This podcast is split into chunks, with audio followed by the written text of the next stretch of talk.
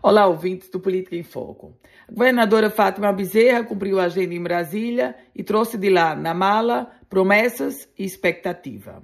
Expectativa da primeira vinda do ministro dos Transportes, Renan Filho, ao Rio Grande do Norte, onde, segundo ele, vai anunciar a duplicação da BR-304, aliás, uma obra de mais de 2 bilhões de reais e só lembrar a você que a reta Tabajara, que vai ser inaugurada também nessa mala de promessas do governo federal. A reta Tabajara vai ser inaugurada agora no segundo semestre. Ela durou mais de 10 anos, e eu estou falando de 20 quilômetros. A duplicação da BR-304, mais de 200 quilômetros, mais de 2 bilhões de reais. Bom, promessa. Promessa também de melhoria dos aeroportos de Caicó e Mossoró.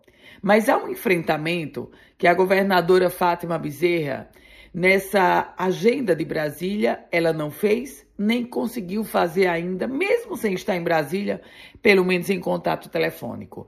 O enfrentamento sobre a promessa do governo federal com relação aos investimentos na segurança pública.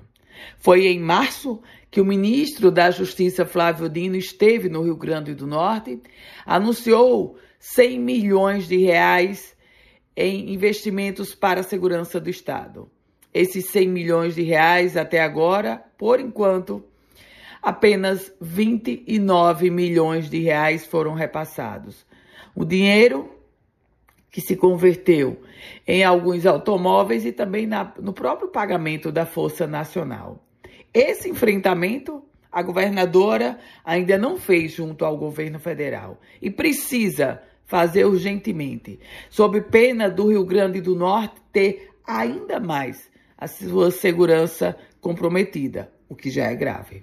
Eu volto com outras informações aqui no Política em Foco com Ana Ruth Dantas.